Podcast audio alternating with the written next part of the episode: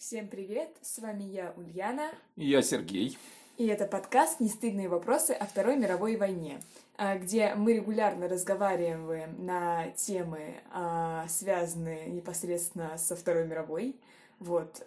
И сегодня у нас э, будет тема «Вторая мировая война 1939-1941». Э, То есть вот от начала войны и до начала Великой Отечественной, да? Да, от начала Второй мировой и до нападения Германии на Советский Союз. Мы решили такой вот период сегодня выбрать. Вот скажи, Ульяна, э, для начала, ну, я не тебя спрашиваю, а вот представь себе аудиторию своих сверстников, как говорится. А если спросить... у нас не только аудитория моих сверстников. Ну, вот мы сегодня с тобой записываем. Если их спросить, когда началась Вторая мировая война? Как думаешь, ну, скажут э, что-нибудь? Ну, мне кажется, ну, что-нибудь скажут. Я не уверена, что все правильно. Ну, ты-то знаешь. Ну, У тебя-то все в порядке. Ну, когда? Ну, возможно, я...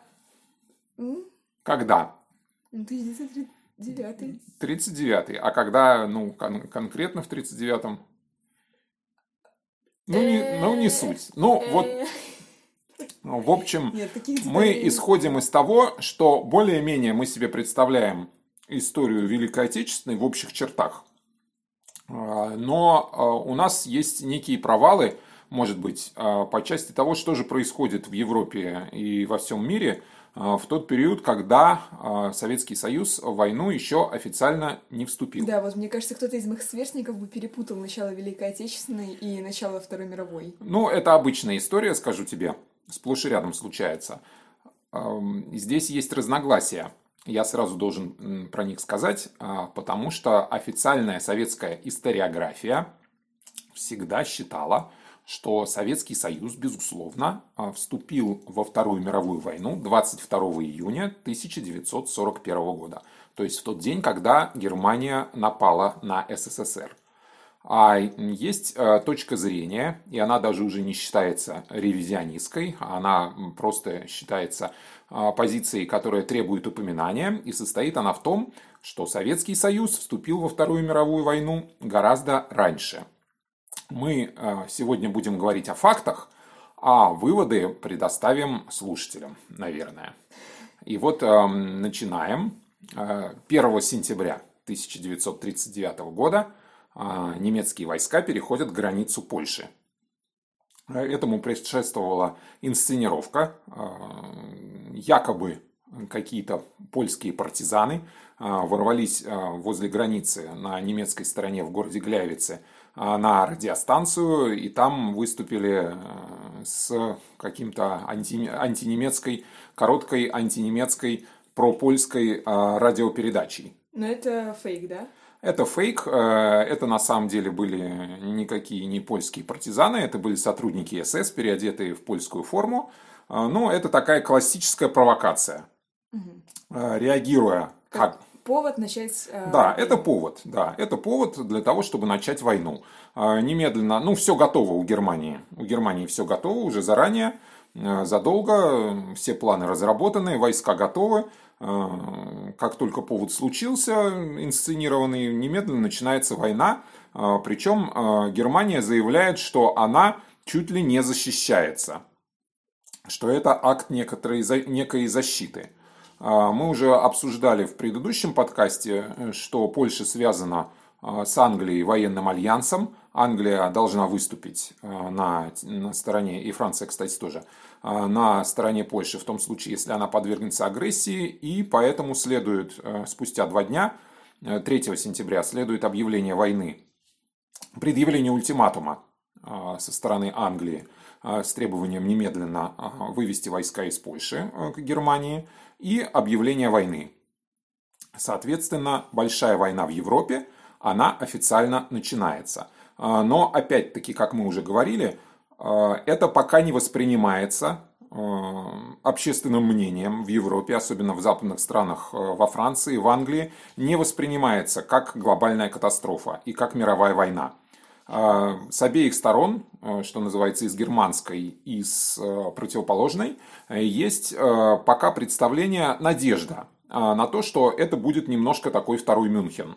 Ну, Германия захватит Польшу и, может быть, на этом успокоится.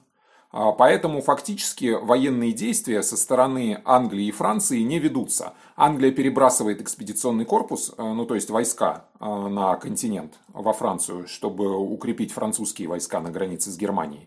Но боевых действий не ведется. Подожди, ты сказал, что а, и Германия, и как бы и Англия надеялись на то, что вот это может закончиться довольно быстро, и без больших, а, ну, в смысле, только с потерей Польши. А, а, а почему Германия могла на это надеяться? Нет, Германия почему на это надеялась? Германия надеялась получить передышку и не получить войны на два фронта. А. Вот. Э, то есть, э, конечно же, планы Германии, они не ограничиваются как таковые тем, что она просто-напросто захватит Польшу. Разумеется, по крайней мере, мечты о том, что Германия пойдет дальше и захватит больше, они, безусловно, присутствуют. Но Гитлер надеется, что Германия сможет быстро разгромить Польшу до того, как э, вступят в войну. А может быть, они не вступят, на самом деле. Э, Англия и Франция побоятся, как с Чехословакией. А, и не вступят в войну, а, Германия успеет быстро Польшу разгромить и будет, собственно, готова к, ну, к любым дальнейшим неожиданностям, уже без э, обузы, висящей в виде войны с Польшей. И фактически так оно и происходит. То есть война, э, по большому счету, Польша разгромлена за две недели. То есть уже к середине сентября. Э, организованная оборона прекращается. А, польские войска а, в разных местах а, на территории Польши, они продолжают сопротивляться до 6 октября. Но это уже не крупномасштабные боевые действия, так по большому счету. И э, польская армия, она достаточно слабая по сравнению с немецкой. Понятное дело, что речь не шла о том, чтобы сопротивляться в течение какого-то длительного периода времени, это было понятно. Э, немецкая армия гораздо лучше оснащена технически, фактически э, механизированные немецкие подразделения, они разрезают польскую оборону в, некоторых, в нескольких местах. И речь э, не идет о продолжительном сопротивлении. А что происходит 17 сентября? 17 сентября в, с востока в Польшу входят советские войска. Советский Союз действует в соответствии с секретными протоколами к пакту Молотова-Риббентропа, то есть к договору о ненападении между Германией и Советским Союзом. А, в соответствии с этими секретными протоколами восточная часть Польши является а, предметом политических интересов Советского Союза. И в соответствии вот с этим протоколом Красная Армия входит в Польшу официально для того, чтобы защитить белорусское и украинское население от ужасов войны. От ужасов войны, а, так как а, по официальному заявлению советских властей польское правительство прекратило свое существование, и польское государство а, тоже прекратило свое существование. Ну, в действительности польское правительство, оно бежит сначала в Румынию, потом в Англию. Польша официально э, никак, никаких договоров с Германией не подписывает, а находится с ней и дальше, но если говорить о правительстве в изгнании, находится с ней и дальше в Германии, с Германией в состоянии войны. А, но вот э, Советский Союз занимает э, то, что называется Западная Украина э, и Западная Белоруссия, и включает фактически эту территорию в состав соответствующих республик СССР союзных. Под предлогом того, что они защищают, защищают Польшу от Германии. Ну, под предлогом того, что они защищают от войны мирное население этих областей. А хотя это, конечно, а, еще раз повторю, это действие в соответствии с договоренностями. А, то есть то, что Советский Союз будет участвовать, это было известно. И более того, Германия в процессе уже боевых, ведения боевых действий на территории Польши, германские дипломаты интересовались в, здесь, в Москве, когда же, собственно, будет исполнять свою часть договоренностей Советский Союз и когда он тоже вступит в Э, в войну с Польшей. Но это нельзя назвать войной, хотя имело место быть какие-то перестрелки. Но как таковых боевых действий э, не было. Между СССР, Между и, СССР Польшей. и Польшей, да. Как таковых боевых действий не было. 6 а, октября последние а, части польские прекращают сопротивление, а на Западе фактически не сделано еще ни одного выстрела. То есть ни Англия, ни Франция по большому счету не вступили в войну. Какие боевые действия начинаются практически сразу? Это действия немецкого военного флота на коммуникациях английских. Несколько кораблей военных Германия еще до войны послала в Атлантику, и они э, действуют в Атлантике, топят э, британские э, и союзные Британии, э, ну, собственно, торговые корабли. Подожди, в первую прости, очередь. я тебя перебью. А почему Англия и Франция не вступили в войну? Хотя Англия сказал, и Франция не вступили в войну Польшей. э, в первую очередь потому, что общественное мнение Англии и Франции не готово к тому, чтобы воевать. Ну, а, мы сейчас себе мы сейчас понимаем всю, мы видим весь масштаб Второй мировой, так сказать, э, в общем виде с расстояния, со значительного исторического расстояния. У людей, которые живут тогда, этого расстояния еще нет. Ну вот что, вот в 1938 году Германия захватила, а, потребовала себе часть э, Чехословакии и ее получила. Потом она фактически потребовала себе всю Чехословакию и тоже ее получила. Э, Теперь она потребовала себе Польшу. Э, В общем-то, Польша это такая страна в Европе, не очень близко от э, Франции и тем более достаточно далеко от Англии. А, И речь идет о том, что там вот э, Германия ведет с Польшей какие-то свои разборки, а а здесь э, должны армии Франции и Англии вступить в войну с Германией. Ну, так, если подумать, то за что? За Польшу? Может быть, этого удастся избежать. Может быть, как-то договориться. И ведь Гитлер, он, когда боевые действия заканчиваются в Польше, он обращается с предложением к западным державам организовать мирную конференцию. То есть э, заключить мир э, на каких-то условиях. Но а, Великобритания, это она как бы лидер э, в этом плане позиции западной, заявляет, что мирная конференция может э, произойти в том случае, если э, Германия освободит территорию Польши и территорию Чехословакии еще заодно. Вот если она уйдет с этих территорий, то это является условием для того, чтобы начать мирную конференцию. Разумеется, Гитлер э, на это совершенно категорически не согласен. И э, зависает такая не очень понятная ситуация, э, которую, если я не ошибаюсь, первым американские журналисты назовут странной войной. Америка, кстати, 6 сентября заявляет о своем нейтралитете, так же, как и Япония в начавшемся конфликте. Э, Странная война в Европе. То есть, если мы себе представим мысленно территорию Франции, у нее э, на востоке довольно протяженная граница э, с Германией. Ну, там сначала внизу как бы Швейцария, кусок границы со Швейцарией, потом довольно значительный кусок границы с Германией, а потом дальше Бельгия начинается. Вот э, с обеих сторон этой границы построены э, мощные оборонительные линии. Линия Мажино э, со стороны Франции и линия Зигфрида со стороны Германии. Э, на э- эти оборонительные позиции заняты войсками. Э, больше ста расчетных дивизий французских и английских находится на э, стороне Франции. Немцев гораздо меньше, раза в три, как минимум. Они, в общем-то, смотрят друг на друга э, через эту границу, э, но никаких боевых действий никто никуда не стреляет. То есть ни немцы не стреляют, ни э, союзники не стреляют в них. То есть все находится в таком достаточно подвешенном состоянии до весны, ну, в общем-то, до апреля э, 1940 года. То есть это полгода происходило. Ну, практически да. А что происходит э, в этот момент, мы говорим про нас, вот про Советский Союз. Итак, Советский Союз, он э, в соответствии с договоренностями получает себе часть Польши.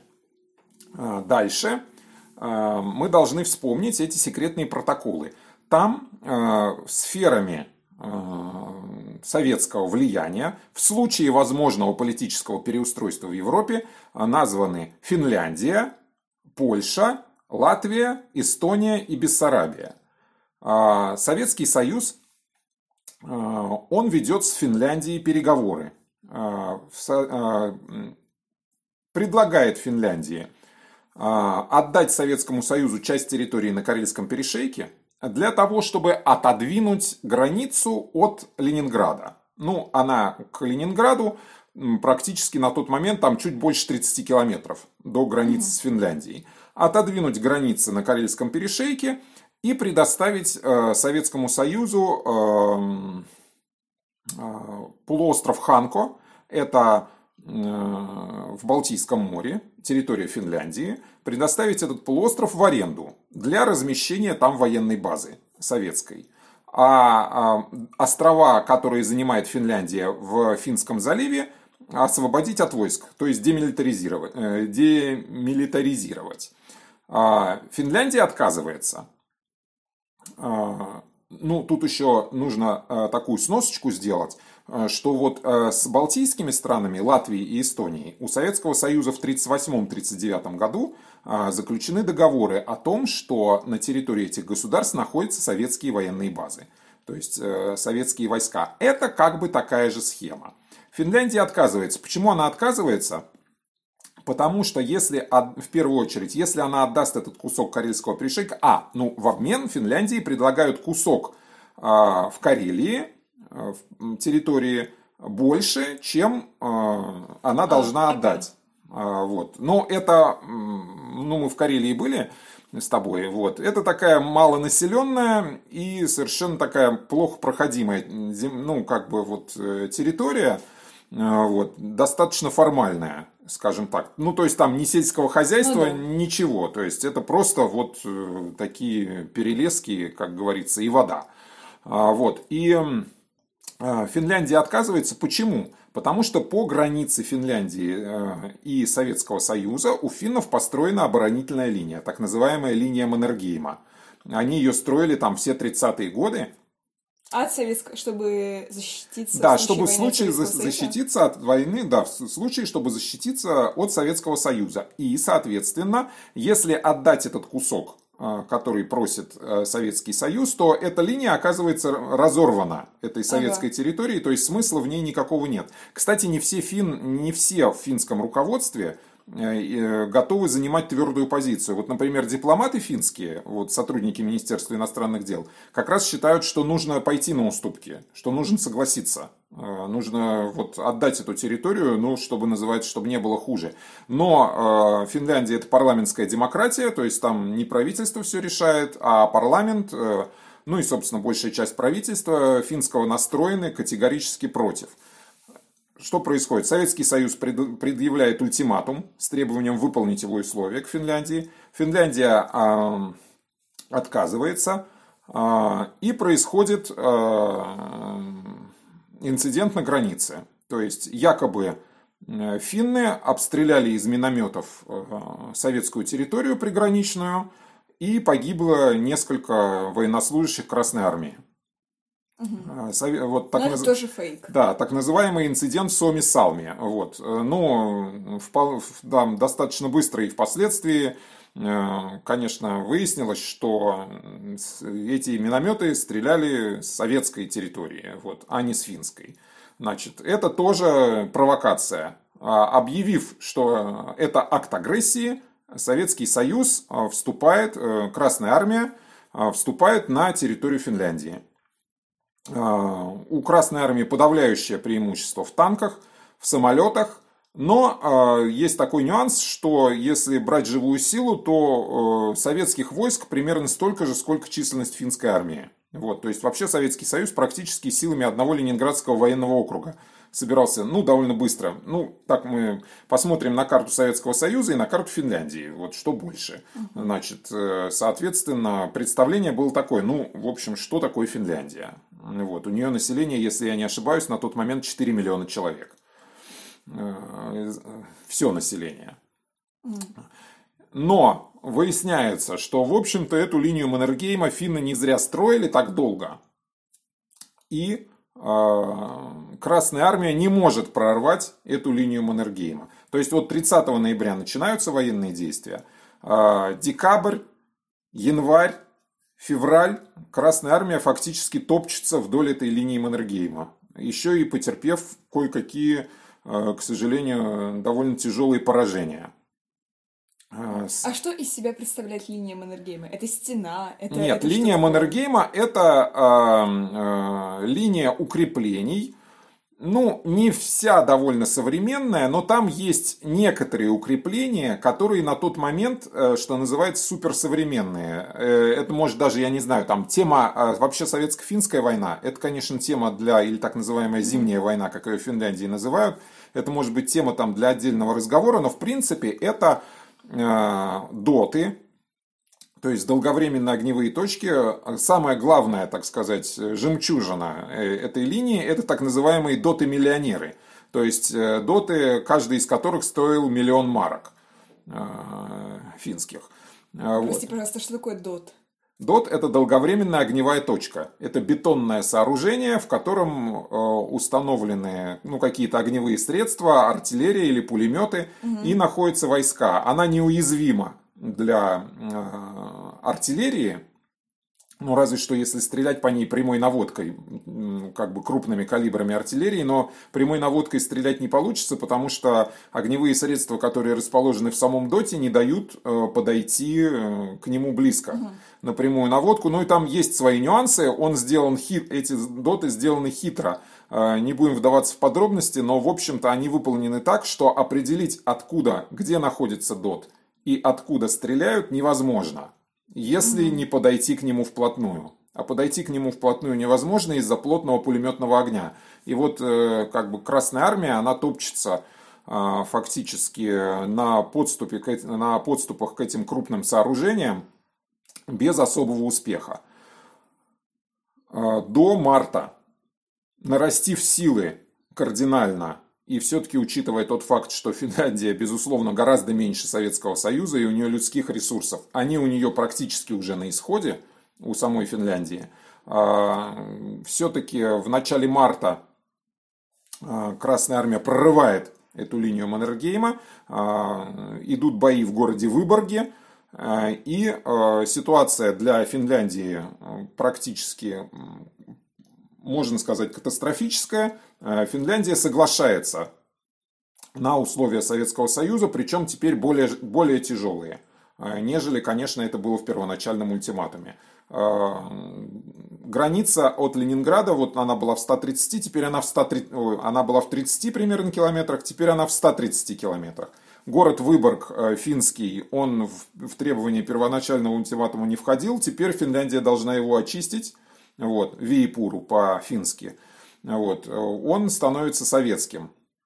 Ну и так далее, все остальные требования. Так, а теперь важный вопрос, зачем вообще СССР эти 100 километров? Зачем вообще Нет, все эти ну, а, а, скорее всего, я так предполагаю, это мое личное мнение на основании всего прочитанного. А, Финляндия должна была стать, э, безусловно, э, республикой э, СССР. Потому что на это указывает общая картина. Не, может быть, если взять локально, вот непосредственно эти военные действия, ну как, вот попросили отодвинуть границу, очень близко, границы, ну фактически враждебного государства от второй столицы. А они не хотят. Ну вот начались боевые действия. Но общая картина, то, что мы знаем, что по пакту Молотова-Риббентропа Финляндия входит в сферу влияния Советского Союза. То, что э, практически сразу после начала боевых действий вдруг э, обнаруживается э, в Советском Союзе финское коммунистическое правительство. Ну, там история о том, что вот перехвачены якобы в результате радиоперехвата советские власти узнают, что на территории Финляндии создано а, советское правительство Финляндии. А, на самом деле оно создано из финских коммунистов, которые давным-давно сидят в СССР. Значит, и Советский Союз объявляет, что это вот официальное признаваемое правительство Финляндии, а то правительство, которое антинародное, оно вообще убежало куда-то. Мы не знаем, где они. То есть они э, сфабриковали абсолютно вот новое но... выдуманное правительство, да. сказали, что оно теперь реальное, то правительство, да. которое есть, его на самом деле нет. Ну да, хотя Понятно. оно сидит на месте. Вот. Эм. И э, больше того, в официальной советской пропаганде, скажем так, э, противостоящая сторона называется белофиннами. То есть не просто финны, а это белофинны. То есть это какие-то белые финны, вот, против которых мы воюем в союзе с советским финским правительством, с краснофиннами, скажем так. Ага. А, так в итоге зачем? В итоге, когда э, понятно, что э, э, становится ясно, что результаты не достигнуты, результаты, которые бы хотели, нужны были Советскому Союзу, нам трудно сказать. То есть локальный результат достигнут, граница действительно отодвинута. Это стоит, кстати, э, дай бог памяти, э, 130 тысяч убитых и раненых Советскому Союзу. Соответственно, граница отодвинута, да, замечательно. Но а, какого-то политического переустройства Финляндии не происходит. Финляндия не становится. А Советский Союз как бы хотел э, итогом этой войны видеть э, присоединение ну, Финляндии? Мы можем говорить о том, что Советский Союз как бы хотел. Но я думаю, что многие наши слушатели возмутятся и скажут, что нет, он безусловно этого не хотел. Я сужу по множеству косвенных... У нас нет планов, понимаете? Никто не обнародовал планы там, где бы сидели, там Сталин, Молотов, там подпись э, и так далее, что вот Финляндия будет э, территорией СССР и так далее. У нас таких э, документов нет.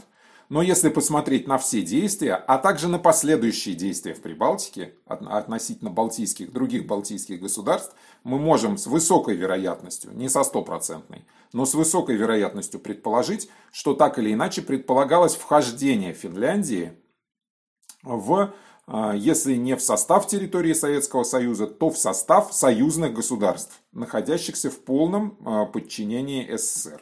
Угу. Значит, что происходит у нас на Западе? Ну, даже не так. Дело в том, что военные действия Советского Союза в Финляндии, они с достаточной степенью напрягают западные державы. Мы помним, они в состоянии войны с Германией, но войны пока не ведется, кроме войны на море. Угу. Отчасти. А, Советский Союз наступает в Финляндии, э, западные Франция, Англия волнуются. А, возможно, что э, речь идет о том, чтобы, э, ведь Союз, Советский Союз исключен довольно быстро в декабре 1939 года за агрессию в отношении Финляндии. Советский Союз исключен из Лиги наций. Лига наций это такой довоенный, ну, некоторый аналог Организации Объединенных Наций. А, Франция и Англия предполагает, что, возможно, э, ей, им придется вступить в войну э, с Советским Союзом за Финляндию. Особенно если э, Советский Союз будет угрожать другим скандинавским странам. Поэтому разрабатываются варианты высадки экспедиционных войск английских и французских в Норвегии и Швеции. Хотя Швеция и Норвегия заявляют о своем нейтралитете, они уже заявили о своем нейтралитете, они категорически против. Они против того, чтобы у них высаживались англо-французские войска. А Германия волнуется, что у нее а, окажется под угрозой ее основной поставщик а, железной руды. Это Швеция. Швеция основной поставщик железной руды в Германию. То есть она как бы поддерживает нейтралитет, но при этом... Да, она поддерживает нейтралитет, но при этом она торгует взаимовыгодно с Германией. И, в общем-то, а, все а, немецкое вооружение, которое создается в этот период, э, строится, производится на немецких заводах, оно в значительной степени произведено из шведской железной руды. Германия опасается, что она потеряет этот источник чрезвычайно важный полезных ископаемых, Поэтому она тоже начинает проявлять активность.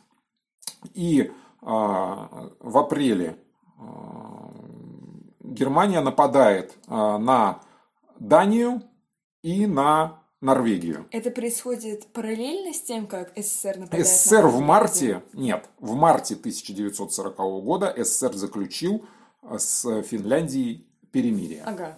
То есть военных действий там уже не ведется. А, фактически Дания а, капитулирует за один день. Германия угрожает бом- начать бомбардировку датских городов. А, датский король подписывает капитуляцию. На севере Норвегии, в норвежских портах высаживаются немецкие десанты. Норвегия сопротивляется. Франция, Англия, ну Англия в первую очередь, перебрасывают войска и какое-то время на побережье ведутся боевые действия с переменным успехом, даже, может быть, а, кое-где сопутствует успех а, англичанам. Но нужно сказать, что это незначительные, в принципе, достаточно незначительные контингенты. А, в результате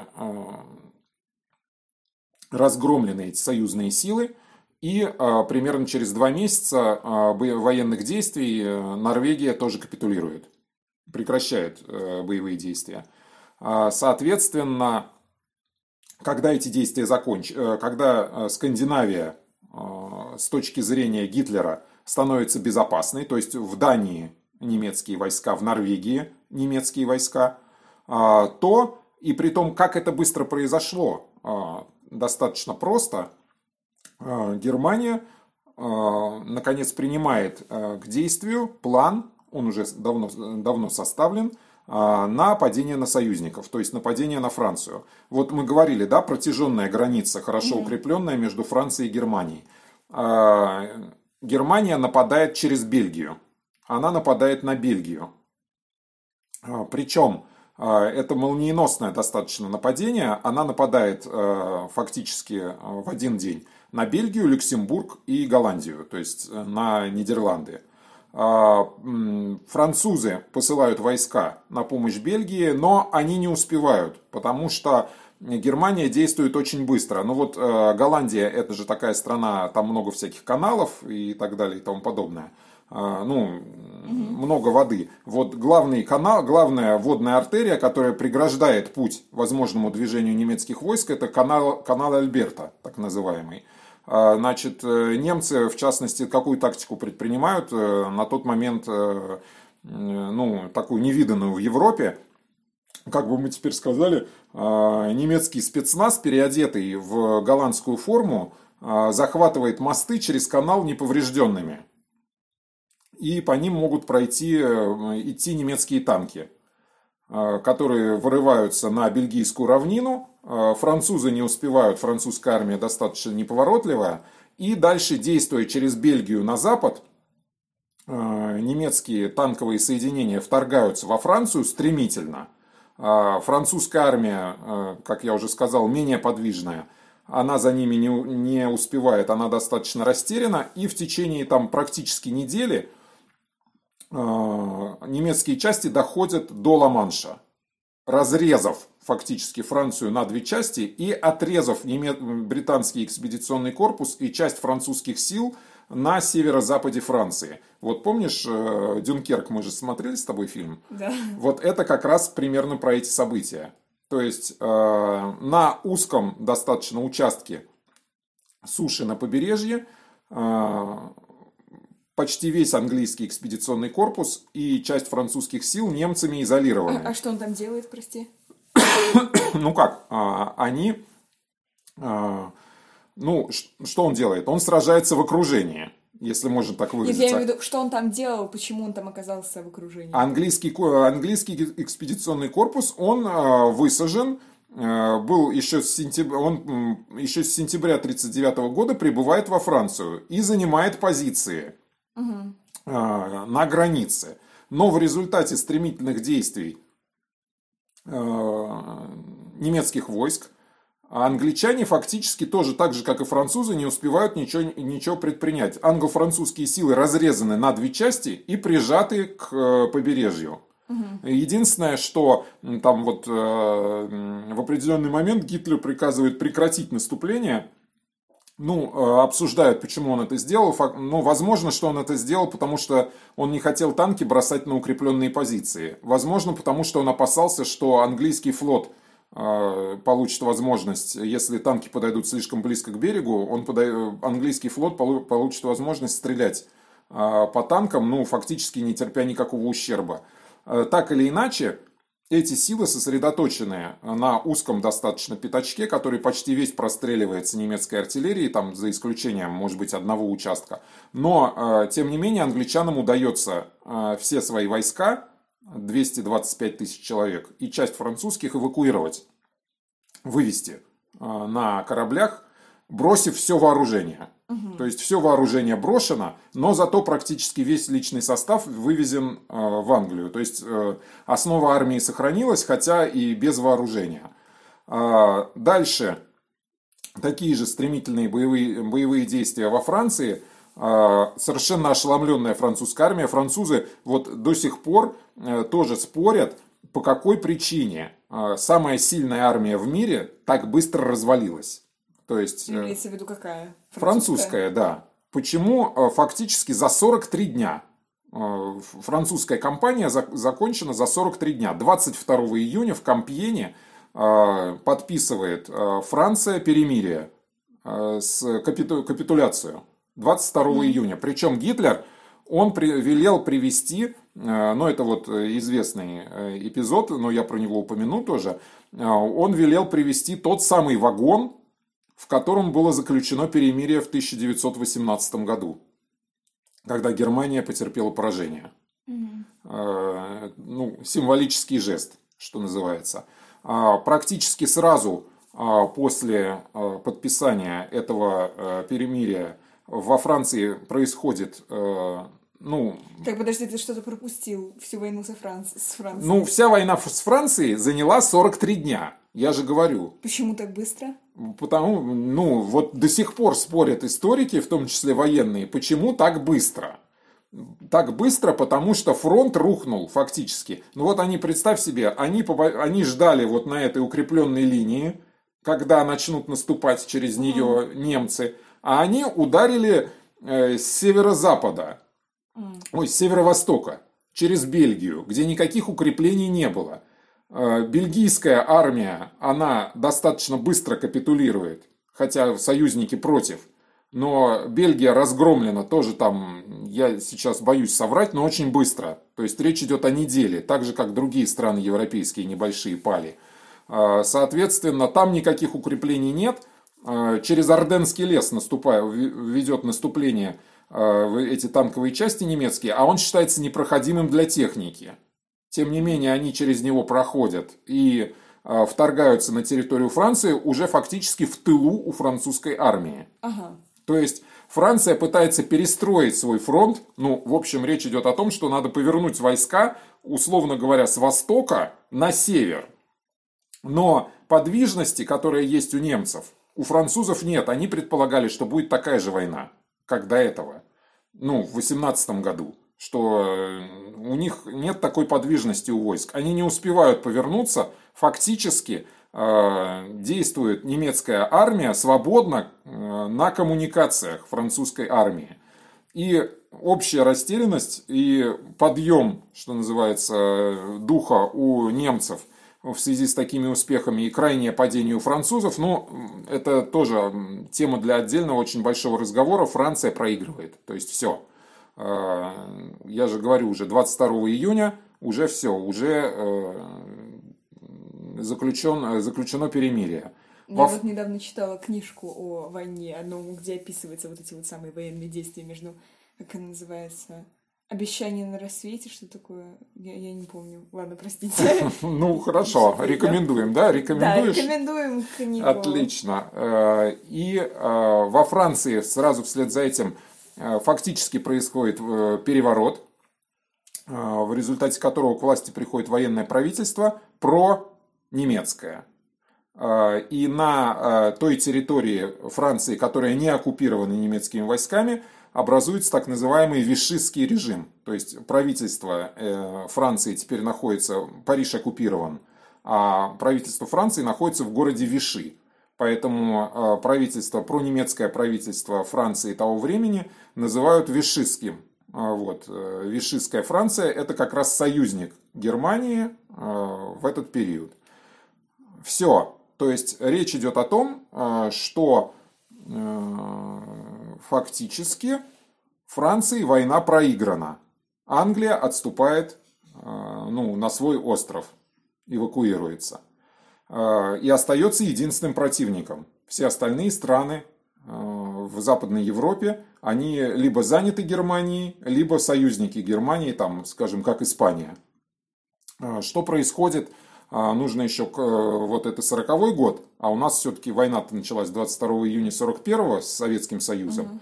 Угу. Советский Союз летом 40 года присоединяет Прибалтику. В соответствии с теми самыми секретными протоколами. То есть схема та же самая, ну, одинаковая.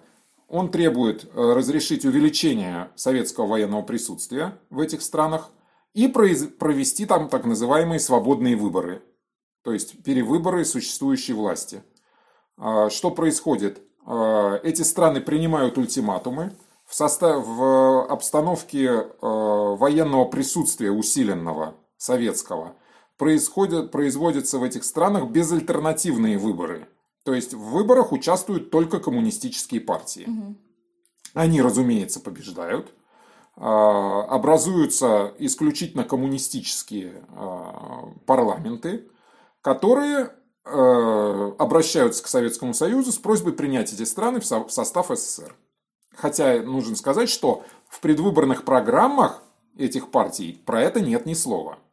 Но практически сразу, как формируются эти парламенты, сразу же моментально а, образу... Э, заявление о вхождении в состав ну, СССР. Ну, в общем, это такой захват изнутри, то есть они... Ну, это аннексия, да. Угу. Вот слово аннексия происходит, подходит здесь в наибольшей степени. Это примерно как аншлюс Австрии. То есть сначала войска захватывают, фактически, ну, без сопротивления. Эти страны не сопротивляются. Без сопротивления. А потом, ну, э, немцы даже изящно как-то обставили в свое время Аншлюс. Они там все-таки референдум провели всенародный э, э, за присоединение к Германии. Понятное дело, что э, о демократической процедуре говорить не приходится. Здесь проведены выборы, э, избрано законное правительство, и это законное правительство и парламент обращается а, к Советскому Союзу, а Советский Союз, разумеется, сразу же отвечает согласием. А, точно так же предъявлен летом 1940 а, года предъявлен ультиматум Румынии с требованием передать Бессарабию и э, часть Буковины. Бессарабия – это территория, которая, ну, территория нынешней Молдавии, которая раньше принадлежала э, Российской империи, потом по итогам Первой мировой войны э, отошла к Румынии. Теперь Советский Союз требует его обратно, а часть Буковины в качестве компенсации за те страдания, которые население Бессарабии потерпело э, вот в период румынского господства. Румыния, ну, Германия договорилась с Советским Союзом, что Бессарабия – это сфера интересов э, Советского Союза. Соответственно, никаких союзников у Румынии нет, чтобы поддержать э, ее. Румыния вынуждена согласиться. Администрация войска румынские оттуда выводится. Эти территории одна, э, частично входят в состав бывшая Молдавская автономная Советская Социалистическая Республика в составе Украины, превращается вместе с этой территорией в Молдавскую Советскую Социалистическую Республику. А, а Буковина входит э, в состав, соответственно, Украинской ССР. То есть, э, пока Германия победила Францию, э, Советский Союз успел оттяпать себе кусок от Финляндии, захватить Прибалтику и кусок от Румынии. Кусок от Румынии. Да, и прирос населением примерно в 20 миллионов человек. Неплохо. Вот, неплохо. А Германия захватила территорию с населением 120 миллионов человек за этот период. Тоже неплохо. Да, ну то есть разница несколько ощущается. Тем более, что то, что отошло, за исключением прибалтийских стран, то, что отошло к СССР, это в основном сельскохозяйственные районы, а, а Германия захватила высокоразвитые в экономическом отношении европейские страны, промышленность которых она, разумеется, немедленно ставит э, себе на службу. Но в долгосрочные планы СССР входило как бы присоединение полностью этих территорий. Э... А, ты имеешь в виду территории Балтийских государств? Да, и... территории Балтийских а... государств, там, ну, Финляндия. Да, безусловно. Ну, об этом э, даже был заключен соответствующий Понятно. договор, что э, тем временем у Италии своя война э, еще происходит. А, Италия тоже, посмотрев на... Э, сначала э, Италия вступает в войну, объявляет войну Франции и Англии. Она даже вступает в войну с Францией, правда неудачно. Еще пока Франция там на севере воюет с немцами, она еще на юге успевает повоевать с итальянцами. Для итальянцев неудачно. Италия действует всячески в Африке, пытаясь вытеснить Англию из ее колоний в Кении, в Сомали, в Эфиопии – неудачно. скажем прямо. Бедная Вот. Италия. И для того, чтобы обезопасить свои действия в Африке, она нападает э, 28 октября 1940 года, она нападает на Грецию. Э, Ну, предъявляет Греции требование пропустить через свою территорию итальянские войска. Греция отказывается, отвергает этот ультиматум. 28 октября в Греции национальный праздник, так называемый День Охи. То есть Охи это нет по-гречески. Когда она отвергла ультиматум Италии. Сначала итальянцы ну, с переменным успехом наступают, э, затем греческая армия их отбрасывает, входит на территорию Албании. И, в общем, эта война, неудачная для Италии, продолжается до апреля 1941 года, когда уже разбитая по всем фронтам, что называется, где она начала действовать, Италия обращается за помощью к Германии. Гитлер вынужден предоставить э, ей эту помощь. Э, В первую очередь Германия нападает на Югославию. И за это, из-за этого, кстати, практически на месяц отодвинуто нападение на Советский Союз, потому что нужно разгромить Югославию. Ну, Югославия, прости, это зачем Германия нападает на Югославию? А Германия опада- нападает на Югославию в первую очередь для того, чтобы обезопасить свой, свой южный фронт и южный фронт своего союзника, то есть э, Италии. В Греции уже высадились английские войска, они уже помогают грекам. Есть опасения, что союзники высадятся э, в Югославии и таким образом откроют там второй фронт. Ну, не второй фронт, извините, я забегаю вперед.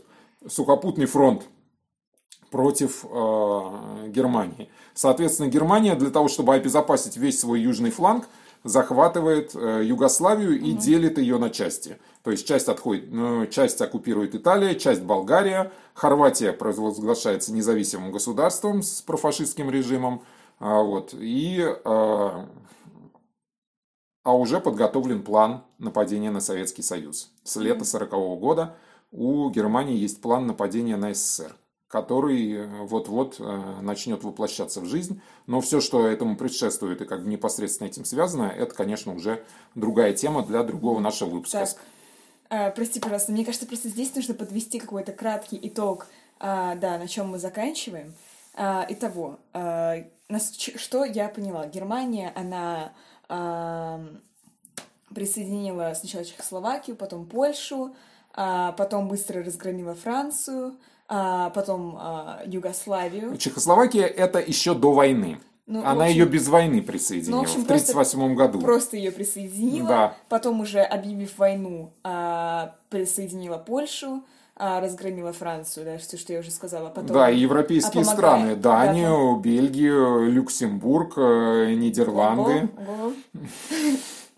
Да, А. они тоже разгромлены. Затем Франция, затем, э, ну то есть э, раньше Норвегия занята немцами, а, затем Франция, э, последняя, ну то есть она самая крупная, самое крупное приобретение, А, затем Югославия, затем Греция.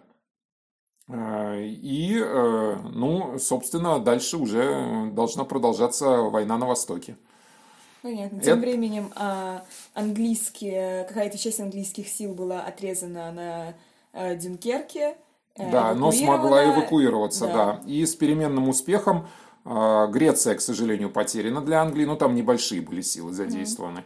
Вот. Зато э, Англия достаточно успешно действует в Африке и на Ближнем Востоке, э, в Африке э, против Италии до тех пор, пока туда не прибывают, э, не прибывают немецкие войска. И с этого момента стабилизируется там э, ситуация. То есть немцы укрепляют итальянцев, э, и ситуация стабилизируется. И вот в таком виде мы, собственно, подходим к тому, что нас ожидает, да, в июне 1941 года. Слушайте нас дальше. Да. Мы на обязательно обо всем наш расскажем. подкаст, да, это получился немного длинный выпуск, но потому что было Ну, мы надеемся, информации. что вам было интересно. Да, информации много, и никак не упихнешь ее в какой-то более, ну, в более мелкий формат. Надеюсь, что все-таки было интересно. Да. Спасибо тебе, Ульян. Слушайте наш следующий выпуск. Вам Тебе спасибо и всем до свидания.